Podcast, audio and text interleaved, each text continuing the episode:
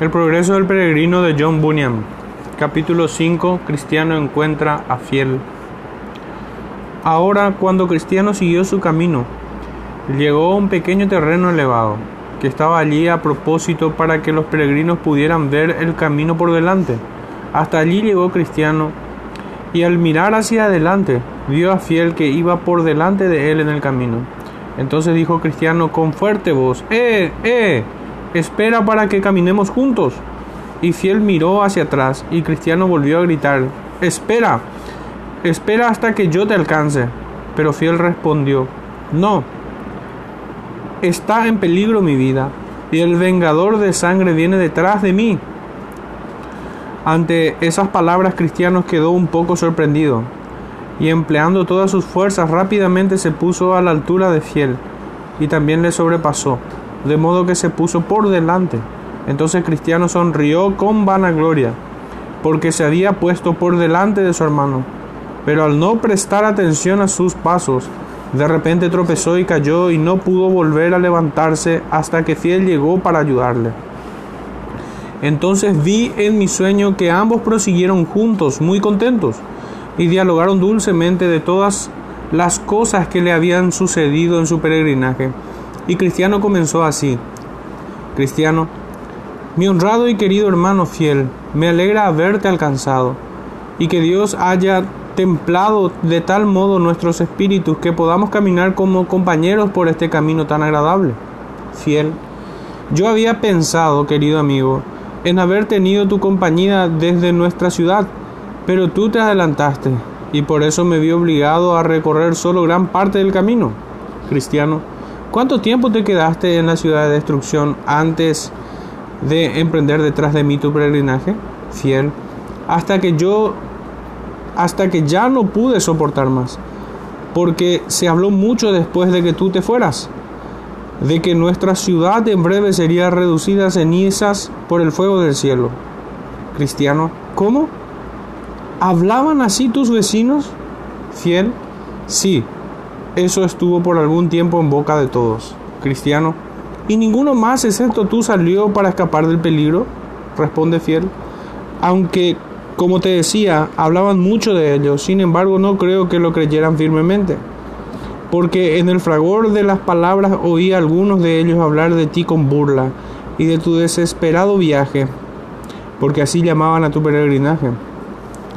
Pero yo sí creí y sigo creyendo que el fin de nuestra ciudad será con fuego y azufre del cielo, y por lo tanto he escapado. Cristiano, ¿no oíste nada del vecino flexible? Fiel responde, sí, Cristiano. Oí que te siguió hasta que llegó al pantano del desaliento, donde como dicen algunos cayó, pero él no quería que se supiera que eso había sucedido, aunque estoy seguro de que estaba enlodado con ese tipo de fango cristiano. ¿Y qué le dijeron los vecinos? Responde fiel. Desde que regresó ha sido motivo de mucha burla entre todo tipo de personas. Algunos se mofan y le desprecian y apenas nadie quiere darle trabajo. Ahora está siete veces peor que si nunca hubiera salido de la ciudad. Cristiano. Pero, ¿por qué se pusieron en contra de él? Ya que ellos también se burlaban del camino que él emprendió. Fiel responde, oh, ellos dicen que le cuelguen. Es un convenenciero. Y no fue fiel a sus palabras.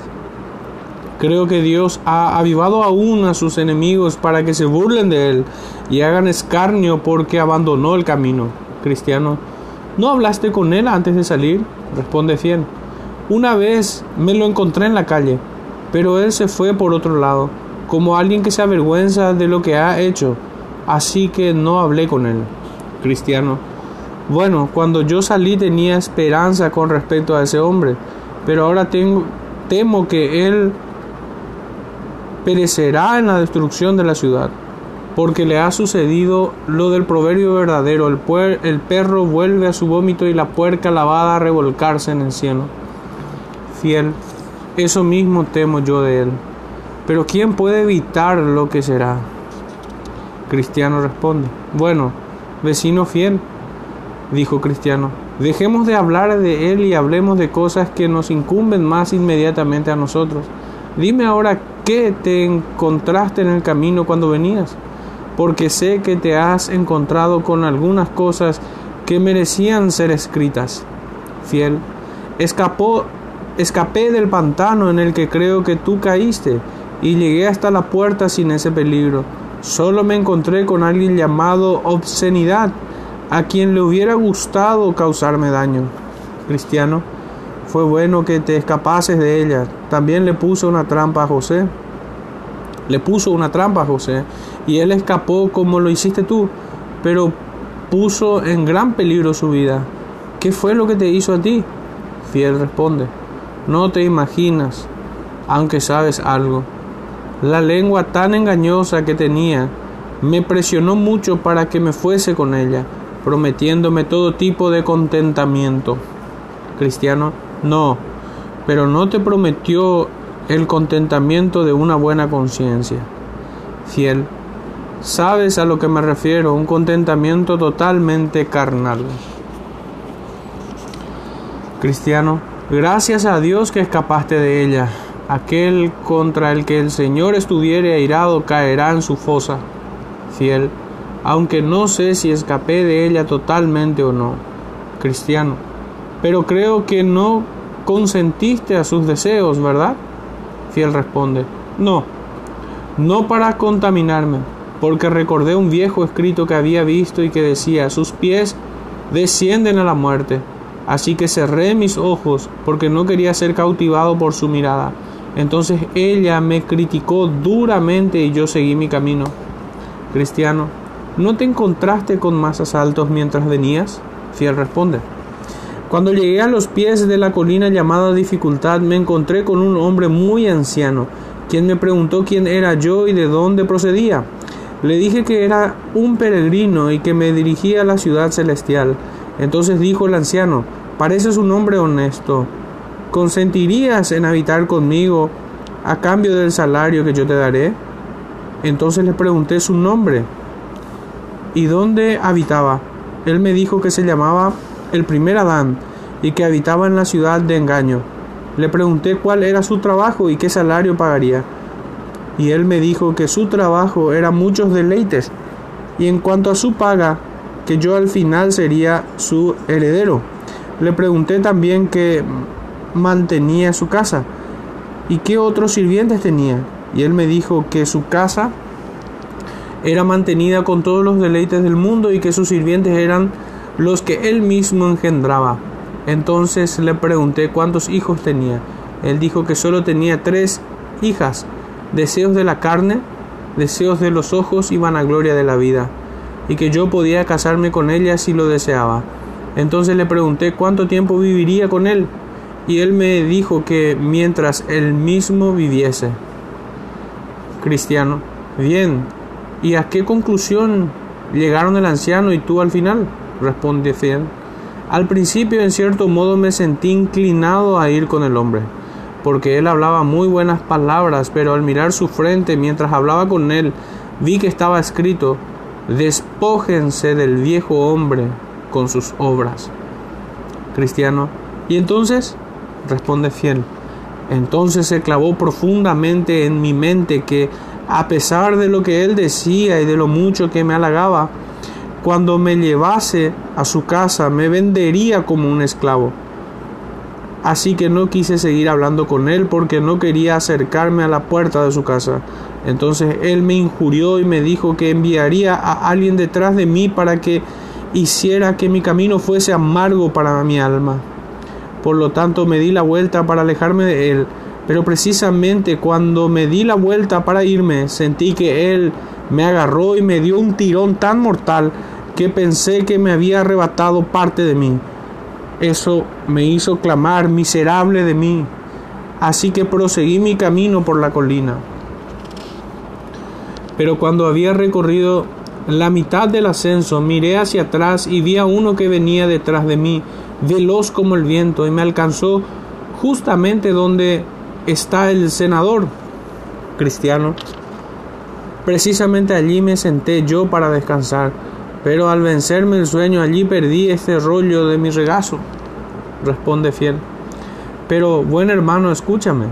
En cuanto el hombre me alcanzó, hubo una palabra y un golpe, porque me golpeó y me dio por muerto. Pero cuando volví otra vez en mí, le pregunté por qué había hecho eso. Él dijo, porque secretamente tengo inclinación por el primer Adán. Y después de decir eso me dio otro golpe mortal en el pecho y me arrojó de espaldas, de modo que me quedé a sus pies como muerto otra vez. Y cuando volví a recuperarme le rogué misericordia. Pero él dijo, yo no sé mostrar misericordia. Y volvió a darme otro golpe. Sin duda habría acabado conmigo si no hubiese sido porque llegó uno y le dijo que se detuviese. Cristiano, ¿quién era el que le dijo que se detuviese? Responde fiel. Al principio no le conocí, pero después percibí que tenía horadadas sus manos y su costado. Entonces llegué a la conclusión de que era nuestro Señor y proseguí el ascenso. Cristiano, ese hombre que te alcanzó era Moisés. No perdonaba a nadie ni tampoco sabía cómo mostrar misericordia a quienes transgreden su ley. Fiel, yo lo sé muy bien. No fue la primera vez que me encontró. Fue él quien acudió a mí cuando yo habitaba seguro en mi casa y quien me dijo que quemaría mi casa aplastándola sobre mi cabeza si yo permanecía allí. Cristiano, pero ¿no viste la casa que estaba en lo alto de esa colina? ¿En el lado donde Moisés te alcanzó? Responde fiel, sí. Y también vi los leones antes de llegar. Pero en cuanto a los leones, creo que estaban dormidos porque era casi mediodía. Y debido a que tenía gran parte del día por delante de mí, pasé al lado del portero y después descendí a la colina. Cristiano, él me dijo ciertamente que te había visto pasar, pero me gustaría que hubieras llamado en esa casa, porque ellos te habrían mostrado muchas cosas extrañas que no habrías olvidado hasta el día de tu muerte. Pero dime por favor, ¿no te encontraste a nadie en el valle de la humillación? Responde fiel, sí, me encontré con descontento, quien con toda disposición quería persuadirme a regresar con él. Su motivo era que el valle no tenía ningún honor Además, me dijo que ir allí era el camino para desobedecer a todos mis amigos, como orgullo, arrogancia, presunción, gloria del mundo, con otros quienes él sabía, según dijo, que se ofenderían mucho si yo me ponía tan en ridículo como para atravesar ese valle. Cristiano, bien. ¿Y cómo le respondiste? Fiel responde, le dije que aunque todos esos a los que había nombrado pudieran reclamar ser mis parientes, y legítimamente, porque ciertamente eran mis parientes según la carne. Sin embargo, desde que me convertí en peregrino me han deshonrado, y yo también les he rechazado, y por lo tanto ahora eran para mí como si nunca hubieran sido parte de mi linaje. Además le dije que en cuanto a ese valle, él lo había representado bastante mal, porque antes de la honra está la humillación y antes de la caída hay un espíritu arrogante. Por lo tanto le dije que prefería atravesar ese valle por la honra de la que atestiguaban los más sabios, antes que escoger lo que él estimaba como más digno de nuestros afectos. Cristiano, ¿no te encontraste con nadie más en ese valle?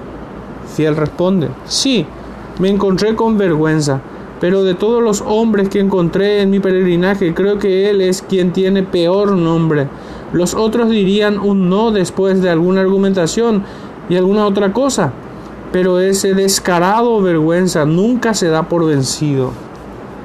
Cristiano, pues ¿qué te dijo? Fiel responde, ¿qué? Pues objetó contra la religión misma. Dijo que era un asunto penoso bajo y secreto que un hombre se ocupase de la religión.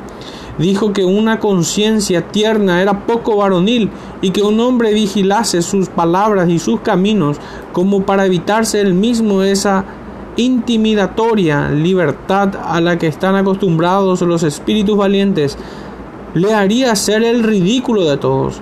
También objetó que tan solo unos pocos de los poderosos, ricos o sabios compartían mi opinión, y ninguno de ellos pensaba eso hasta que fueron persuadidos a ser necios. y a no importarles aventurarse a perderlo todo por algo que nadie sabe qué es.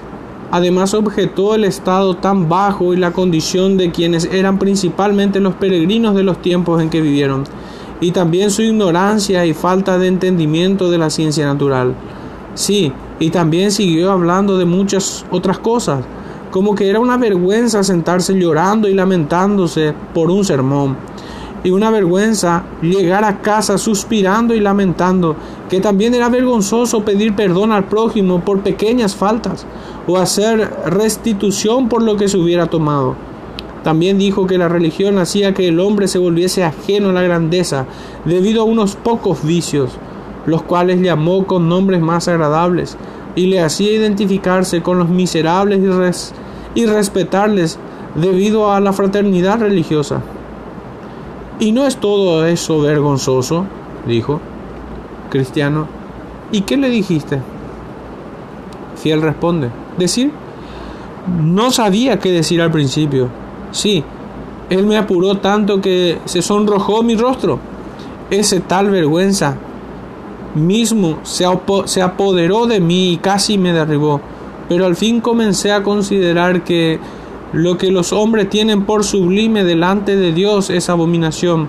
Y también pensé, esta vergüenza me dice lo que son los hombres, pero no me dice nada de lo que es Dios o la palabra de Dios. Y pensé además que en el día del juicio no seremos condenados a vida o muerte según los espíritus intimidatorios del mundo, sino según la sabiduría y la ley del Altísimo. Por lo tanto pensé que lo que Dios dice es mejor, ciertamente es mejor, aunque todos los hombres del mundo estén en contra. Al ver entonces que Dios prefiere su religión, al ver que Dios prefiere una conciencia tierna, al ver que quienes se vuelven necios por causas del reino de los cielos son los más sabios, y que el pobre hombre que ama a Cristo es más rico que el hombre mayor en el mundo que le aborrece. Vergüenza vete, pues eres un enemigo de mi salvación. ¿Pensaré en ti en contra de mi soberano Señor? ¿Cómo entonces le miraré cara a cara en su venida? Si ahora me avergüenzo de sus caminos y sus siervos, ¿cómo puedo esperar la bendición? Pero ciertamente este vergüenza era un valiente villano, y a duras penas podía librarme de su compañía.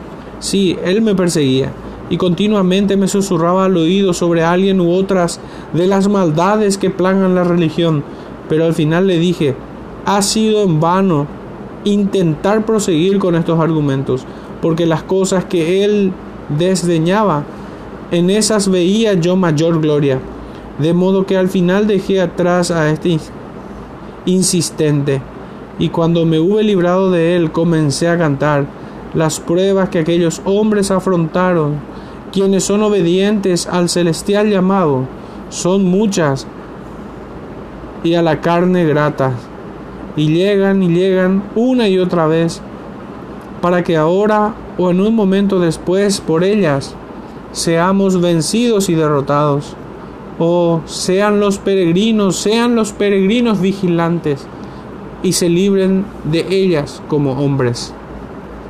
Cristiano, me alegra, hermano mío, que hicieras frente a este villano tan valiente. Porque de todos los nombres, tal como tú dices, creo que tiene el menos adecuado, porque es tan valiente como para seguirnos en las calles e intentar avergonzarnos delante de todos los hombres, para hacernos sentir vergüenza de lo bueno pero si él mismo no fuese audaz, nunca osaría hacer lo que hace. Pero debemos resistirle, porque a pesar de toda su bravuconería, promueve necedad y nada más. Los sabios heredarán honra, dijo Salomón, mas los necios levantan ignominia. Fiel, creo que debemos clamar a Él por auxilio contra vergüenza y eso nos hará ser valientes para defender la verdad en la tierra. Cristiano, verdad dices, pero ¿no te encontraste con nadie más en ese valle? Fiel, no, con nadie más, porque tuve luz del sol durante el resto del camino que recorrí y también en el valle de la sombra de muerte. Cristiano, Bien para ti, ciertamente conmigo sucedió otra cosa. Durante mucho tiempo, casi en cuanto entré a ese valle, tuve un terrible combate con ese diablo Apolión. Sí, pensé que sin duda me mataría. Especialmente cuando me derribó y me aplastó bajo sus pies, como si quisiera aplastarme en pedazos, porque cuando me derribó mi espada cayó de mi mano, y él me dijo que ya me tenía en su poder, pero clamé a Dios, y él me oyó, y me libró de todos mis temores. Entonces entré en el valle de la sombra de la muerte, y no hubo luz casi durante la mitad del camino. Pensé muchas veces que moriría allí, pero al final llegó el amanecer, y salió el sol y atravesé el resto del valle con mucho más alivio y tranquilidad. Además, vi en mi sueño que mientras proseguían fiel, cuando miró a uno de los lados, vio a un hombre que se llamaba locuacidad, que caminaba a cierta distancia al lado de ellos, porque en ese lugar había espacio suficiente para que todos ellos caminasen. Era un hombre alto y en cierto modo mejor parecido a, a cierta distancia que de cerca. A este hombre fiel se dirigió de este modo. Fiel, amigo, ¿a dónde vas? ¿Te diriges al país celestial? Responde locuacidad. A ese mismo lugar voy, fiel. Eso está bien. Entonces espero que podamos disfrutar de tu buena compañía responde locuacidad. De muy buena gana seré su compañero de viaje, fiel, pues entonces vayamos juntos y empleemos nuestro tiempo dialogando sobre cosas que sean provechosas, responde locuacidad. Hablar de cosas que son buenas es para mí muy aceptable, sea con ustedes o con cualquier otro, y me alegra haber encontrado a quienes se inclinan hacia tan buena obra porque para decir verdad hay pocos a quienes les importa pasar así su tiempo mientras van de viaje y prefieren mucho más estar hablando de cosas que no son provechosas. Y eso ha sido una molestia para mí, fiel. Eso ciertamente es de lamentar, porque qué cosas más dignas del uso de la lengua y de la boca de los hombres en la tierra, sino las cosas del Dios de los cielos. Responde locuacidad. Me agrada mucho oírle pues sus dichos están llenos de convicción y añadiré, ¿qué es tan agradable y tan provechoso como para hablar de las cosas de Dios? ¿Qué cosas tan agradables? Es decir, si el hombre tiene algún deleite en cosas que son tan maravillosas, por ejemplo, si un hombre se deleita en hablar de la historia o del ministerio de las cosas, o si un hombre le gusta hablar de milagros, maravillas o señales, ¿Dónde encontrará cosas registradas de modo tan agradable y tan dulcemente escritas como en la Santa Escritura? Responde fiel, eso es cierto, pero obtener provecho de tales cosas es nuestra conversación. Debería ser nuestro deseo. Locuacidad, así es, pues hablar de tales cosas es provechoso, porque al hacerlo, el hombre puede obtener conocimiento de muchas cosas como de la vanidad de las cosas terrenales y del beneficio de las cosas celestiales en general. Pero más particularmente mediante esto el hombre puede aprender la necesidad del nuevo nacimiento, la insuficiencia de nuestras obras, la necesidad de la justicia de Cristo, etc. Además, así el hombre puede saber lo que es arrepentirse, creer, orar, sufrir o cosas similares también puede saber cuáles son las grandes promesas y consuelos del Evangelio para su propio consuelo. Además, si el hombre puede aprender a refutar falsas opiniones, defender la verdad y también instruir al ignorante. Fiel, todo eso es cierto y me alegro oírle decir esas cosas. Locuacidad.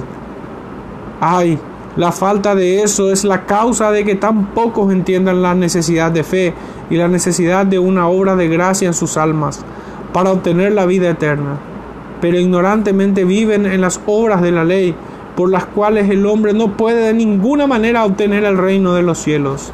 Fiel, pero con su permiso, diré que el conocimiento celestial de estas cosas es don de Dios. Ningún hombre puede llegar a él por el esfuerzo humano o solo por hablar de ello. Locuacidad. Todo eso lo sé muy bien, porque el hombre no puede recibir nada si no le fuere dado de arriba. Todo es de gracia, no de obras. Podría darte cientos de escrituras para confirmarlos. Fiel, bien, entonces, ¿qué es una cosa de la que en este momento podemos dialogar? Locuacidad, lo que quieras. Hablaré de cosas celestiales o de cosas terrenales, de cosas morales o de cosas evangélicas, de cosas sagradas o de cosas profanas, de cosas pasadas o de cosas futuras, de cosas ajenas o de cosas familiares, de cosas más esenciales o de cosas circunstanciales, dado que todo ello sea provechoso para nosotros. Ahora, Fiel comenzó a pensar y acercándose a Cristiano, ¿por qué todo ese tiempo él había caminado solo? Le dijo, pero en voz baja, qué compañero tan valiente tenemos, sin duda. Este hombre será un excelente peregrino. Ante eso, Cristiano modestamente sonrió y dijo, Este hombre del que estás tan prendado engañará con su lengua a veinte hombres que no le conocen. Fiel, ¿es que tú le conoces? Cristiano responde, ¿que si le conozco? Sí, mejor de lo que él se conoce a sí mismo. Fiel, dime, ¿quién es él? Responde Cristiano, su nombre es locuacidad él vivía en nuestra ciudad, me sorprende que Él no te conociera, aunque pienso que nuestra ciudad es grande. Fiel, ¿de quién es hijo y dónde vivía? Responde Cristiano, es hijo de un tal bien hablado, y vivía en el callejón necedad, y todos los que le conocen lo hacen con el nombre de locuacidad en ese callejón. Pero a pesar de sus buenas palabras, es un individuo penoso, fiel, Bien, parece ser un hombre bastante decente. Cristiano, es decir, para los que no le conocen, bien, porque es mejor de lejos, de cerca es bastante feo. El que digas que es un hombre decente me trae a la mente lo que he observado en la, en la obra del pintor, cuyos cuadros se ven mejor desde la distancia, pero muy de cerca son más desagradables. Fiel, pero me inclino a pensar que solo estás bromeando porque sonreías. Cristiano, no quiera Dios que yo bromee, aunque sonreí, sobre este asunto, o que cause yo de alguna falsedad. Te diré más cosas para que le conozcas. Este hombre acepta cualquier compañía y cualquier charla, tal como habló contigo ahora Así hablará también cuando él esté en la barra de un bar y cuando más bebida tiene en su cabeza, más palabras como esas tienes en su boca. La religión no tiene lugar alguno en su corazón, ni en su casa, ni en su conversación. Lo único que tiene está en su lengua, y su religión es hacer ruido con ella. Fiel. ¿De verdad? Entonces estoy muy engañado con este hombre. Cristiano, engañado Puedes estar seguro de ello. Recuerda el proverbio, dicen y no hacen. Pero el reino de Dios no consiste en palabras, sino en poder. Él habló de la oración, del arrepentimiento, de la fe, del nuevo nacimiento, pero solamente sabe hablar de eso. Yo he estado en su familia y le he observado tanto en casa como afuera. Y sé que lo que te digo de él es la verdad. Su casa está tan vacía de religión como poco sabor tiene la clara de un huevo. Allí no hay ni oración ni señal de arrepentimiento por el pecado. Sí, los necios sirven a Dios mucho mejor que Él. Él es precisamente la mancha, el reproche y la vergüenza de la religión para todos los que le conocen. Por medio de Él no recibe ninguna buena palabra en la parte de la ciudad donde vive. Eso dicen las personas comunes que le conocen. Un santo en tierras extranjeras y un demonio en casa. Así le resulta a su pobre familia. Él es tan grosero, tan maldiciente y tan irrazonable con sus sirvientes que ellos no saben cómo comportarse ni cómo hablar con él. Los hombres que tienen algún negocio con él dicen que es mejor hacer negocios con un turco que con él, porque mejor trato recibirán de su parte Este locuacidad, si es posible, intentará engañarles, embaucarles y extralimitarse. Además, educa a sus hijos para que sigan sus pasos, y si encuentra alguno de ellos una necia timidez, porque así denomina él la primera aparición de una conciencia sensible, les llama necios y cabeza hueca, y por ningún medio les dará empleo ni hablará bien de ellos delante de otros. Por mi parte, soy de la opinión de que a causa de su malvada vida ha hecho que muchos tropiecen y caigan, y será, si Dios no lo evita, la ruina de muchos otros. Fiel, bien, hermano mío, debo creerte no solo porque dices que le conoces, sino también porque como un cristiano hablas de los hombres, porque no creo que digas estas cosas por mala voluntad, sino porque son así como tú dices, cristiano. Si no lo hubiera conocido más que tú, quizá podría haber pensado de él como tú al principio. Sí, si hubieran hablado de él solo quienes son enemigos de la religión, yo habría pensado que era una calumnia. Mucho de eso a menudo sale de la boca de hombres malos sobre los nombres y profesiones de los buenos hombres. Pero puedo demostrar que él es culpable de todas esas cosas, sí, y de muchas más igual de malas. Por mi propio conocimiento, además, los hombres buenos se avergüenzan de él y no pueden llamarle ni hermano ni amigo. Solo nombrarle entre ellos les hace sonrojarse si le conocen. Fiel, bien. Veo que decir y hacer son dos cosas diferentes. Y de aquí en adelante observaré mejor esa distinción. Cristiano. Son dos cosas distintas sin duda, y son tan diversas como el alma y el cuerpo porque así como el cuerpo sin alma no es otra cosa sino un cadáver muerto, así las palabras si no tienen obra son también un cadáver muerto. El alma de la religión es la parte práctica. La religión pura y sin mácula delante de Dios, el Padre, es esta, visitar a los huérfanos y a las viudas en sus tribulaciones y guardarse sin mancha del mundo. Locuacidad no es consciente de esto y piensa que oír y decir constituyen a un buen cristiano y así engaña a su propia alma. Oír no es sino la siembra de la semilla. Hablar es suficiente para demostrar que ciertamente hay fruto en el corazón y en la vida. Y nosotros mismos estamos seguros de que en el día del juicio los hombres serán juzgados según su fruto. Entonces no se dirá, ¿creyeron? Sino, ¿fueron hacedores o solamente oidores? Y serán juzgados en consecuencias el fin del mundo se compara con nuestra cosecha y sabe que los hombres en la cosecha no buscan otra cosa sino fruto. No que pueda aceptarse otra cosa que no sea de fe, pero te digo esto para demostrarte lo insignificante que será la profesión de locuacidad en ese día. Fiel, esto trae a mi mente cuando Moisés describió los animales que son limpios. Tal animal es el que tiene pezuña hendida y que rumia no solo la pezuña hendida, ni tampoco solo que rumie. La liebre rumia, pero es impura porque no tiene la pezuña hendida. Y esto verdaderamente refleja locuacidad.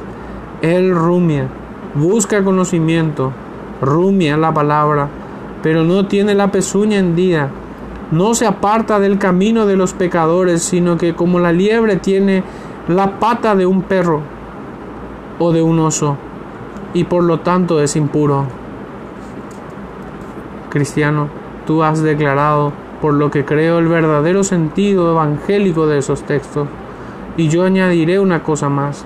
Pablo llamó a algunos hombres, sí, y también a esos grandes habladores, metal que resuena y címbalo que retiñe, es decir, como expone en otro lugar cosas sin vida que emiten sonido, cosas sin vida, es decir, sin la verdadera fe y la gracia del Evangelio, y por lo tanto cosas que nunca serán situadas en el reino de los cielos, entre quienes son los hijos de vida, aunque mediante su sonido, por sus palabras, parecería que tienen la lengua o la voz de un ángel. Fiel, bien, al principio no me agradó tanto su compañía, pero ahora me enferma. ¿Qué haremos para librarnos de él? Cristiano responde, Acepta mi consejo y haz lo que te digo, y descubrirás que pronto Él se hartará también de tu compañía, excepto que Dios toque su corazón y lo convierta. Fiel, ¿qué me dices que debo hacer?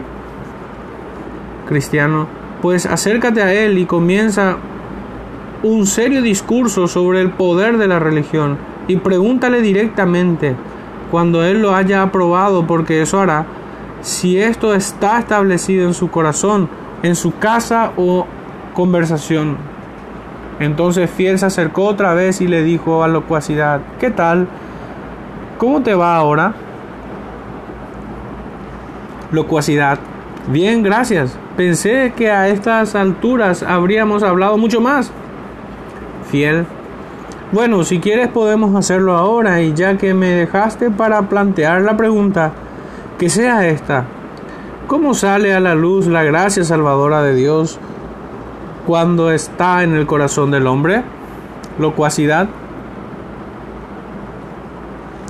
Percibo entonces que nuestra charla debe versar sobre el poder de las cosas. Bien, esa es una muy buena pregunta y estaré dispuesto a responder. Mi breve respuesta es la siguiente. Primero, cuando la gracia de Dios está en el corazón, causa que haya un gran clamor contra el pecado. Segundo, fiel, espera, espera. Consideremos las cosas una a una.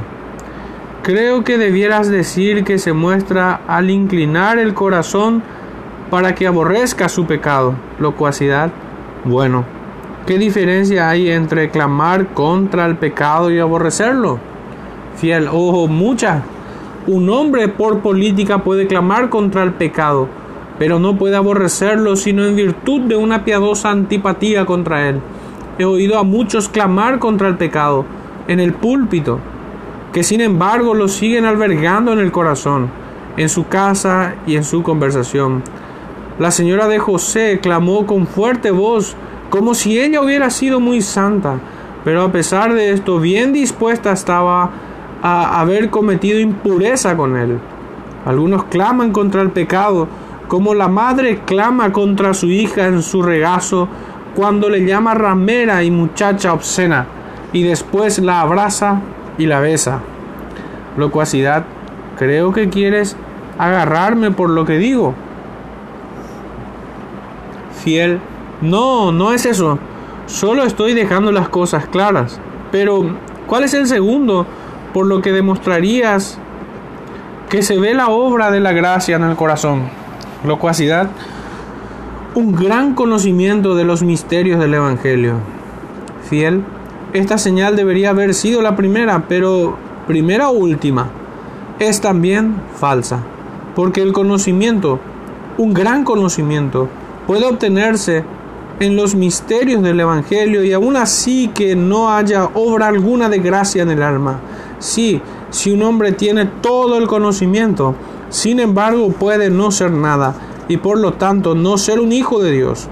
Cuando Cristo dijo, conocen todas estas cosas, y los discípulos hubieron dicho, sí, él añadió, benditos son si las hacen. Él no puso la bendición en el conocerlas, sino en hacerlas. Porque hay conocimiento con el que no se hace nada. Hay quien conoce la voluntad de su maestro, pero no la hace. Un hombre puede tener el conocimiento de un ángel y aún así no ser cristiano. Por lo tanto, tu señal no es verdadera. Ciertamente es una cosa que agrada a los habladores y a los presumidos, pero lo que a Dios agrada es el hacer. No que el corazón pueda ser bueno sin conocimiento, porque sin eso el corazón no es nada. Por lo tanto hay conocimiento y conocimiento, conocimiento que se apoya en la mera especulación de las cosas y conocimiento que va acompañado de la gracia, de la fe y el amor, lo cual sitúa al hombre para hacer la voluntad de Dios desde el corazón. El primero de ellos servirá al hablador, pero sin el otro. El verdadero cristiano no está contento. Dame entendimiento y guardaré tu ley y la cumpliré de todo corazón. Locuacidad. Otra vez quieres agarrarme. Eso no es para edificación. Fiel. Bueno, si te agrada, declara otra señal de cómo se muestra esta obra de gracia allí donde está. Locuacidad. No, porque veo que no estaremos de acuerdo. Fiel. Bien, si no quieres, ¿me permites hacerlo a mí? Locuacidad. Puedes utilizar tu libertad. Fiel. Una obra de gracia en el alma sale a la luz ya sea para el que la tiene o para quienes son espectadores. Para quien la tiene de este modo, le da convicción de pecado, especialmente de la contaminación de su naturaleza y del pecado de incredulidad, por causa del cual sin duda será condenado si no encuentra misericordia de Dios por la fe en Jesucristo.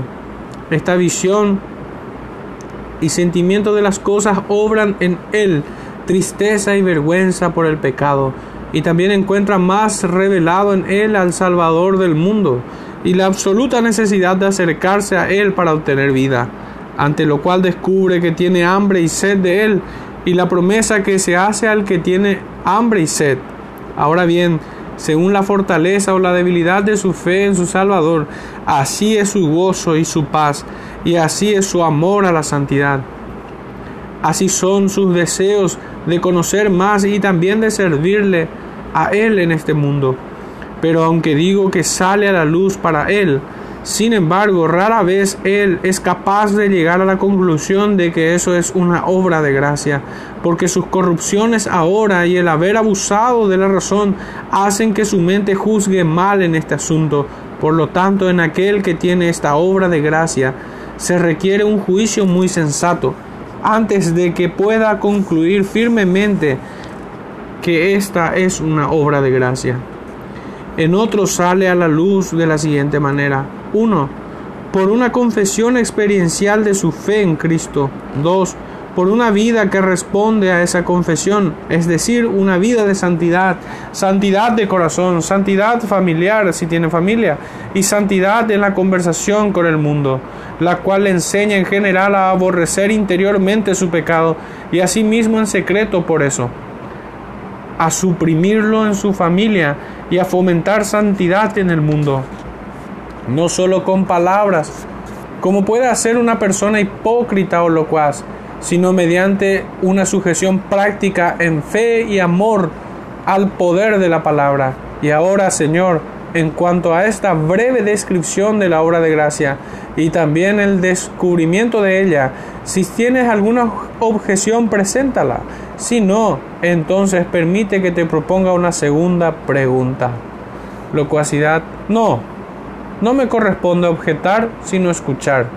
Plantea entonces tu segunda pregunta fiel es la siguiente. ¿Experimentas tú la primera parte de esta descripción? ¿Y testifican lo mismo tu vida y tu conversación? ¿O está tu religión en tus palabras o en tu lengua, pero no en tus obras y en la verdad? Te pido, si quieres responderme en esto, que no diga más de lo que sabes que Dios en las alturas respaldaría. Y también nada excepto en lo que tu conciencia pueda justificarte, porque no es aprobado el que se halaga a sí mismo, sino aquel a quien el Señor halaga. Además, decir que yo soy esto y aquello cuando mis palabras y todos mis vecinos me dicen que miento es una gran maldad. Entonces locuacidad comenzó a sonrojarse, pero recuperándose respondió de este modo. Apelas ahora a la experiencia, a la conciencia y a Dios, y lo que has declarado es apelar a Él en busca de justificación. Yo no esperaba este tipo de discurso y tampoco estoy dispuesto a dar respuesta a tales preguntas, porque no me considero a mí mismo obligado a ello, a menos que te consideres un catequista. Y aunque lo hicieras, aún así puedo negarme a que tú seas mi juez. Pero te ruego que me digas, ¿por qué me haces tales preguntas? Fiel, porque te vi dispuesto a hablar y porque no sabía que no tenías otra cosa sino palabras. Además, para decir toda la verdad he oído de ti que eres un hombre cuya religión se limita a las palabras y que tu conversación demuestra que tu profesión es mentira. Dicen que eres una mancha entre los cristianos y que la religión queda muy mal parada por tu impía conversación, que algunos ya han tropezado en tus caminos de maldad y que aún otros están en peligro de ser destruidos por ellos. Tu religión y los bares, la avaricia, la impiedad, las malas palabras, la mentira, las vanas compañías, etc., están todos juntos. Es cierto de ti el proverbio que se dice de una prostituta, es decir, que ella es una vergüenza para todas las mujeres, y así eres tú una vergüenza para todos los que profesan la religión. Locuacidad, ya que estás dispuesto a escuchar lo que se dice y a juzgar tan duramente como lo haces, no puedo sino concluir que eres un hombre enojado o melancólico, que no es apto para conversar, por lo tanto, adiós. Entonces se acercó Cristiano y le dijo a su hermano, te dije lo que sucedería, que tus palabras y sus pasiones no podrían estar de acuerdo. Él prefiere dejar tu compañía que reformar su vida, pero se ha ido, tal como dije. Déjalo ir, la pérdida no la sufre sino él mismo, y nos ha ahorrado la molestia de ir con él, porque el que siga siendo como es, y supongo que lo hará, habría sido una mancha en nuestra compañía. Además el apóstol dice, apártate de tal hombre. Fiel, pero me alegra haber tenido esa pequeña conversación con él, por si pueda suceder que él vuelva a pensar en ello. Sin embargo, he tratado con él claramente, y por eso estoy limpio de su sangre si él perece. Cristiano. Hiciste bien en hablarle tan claramente, pues hoy día se produce muy poco de ese trato fiel, y eso hace que la religión apeste en las narices de muchos, porque son esos necios como locuacidad cuya religión está solamente en las palabras, y son corruptos y vanos en su conversación, quienes al ser admitidos en la comunión de los piadosos confunden al mundo, manchan el cristianismo, y entristecen a los sinceros. Desearía que todos los hombres los tratasen como tú lo has hecho, pues entonces se conformarían más a la religión o a la compañía de los santos, sería demasiado ardiente para ellos.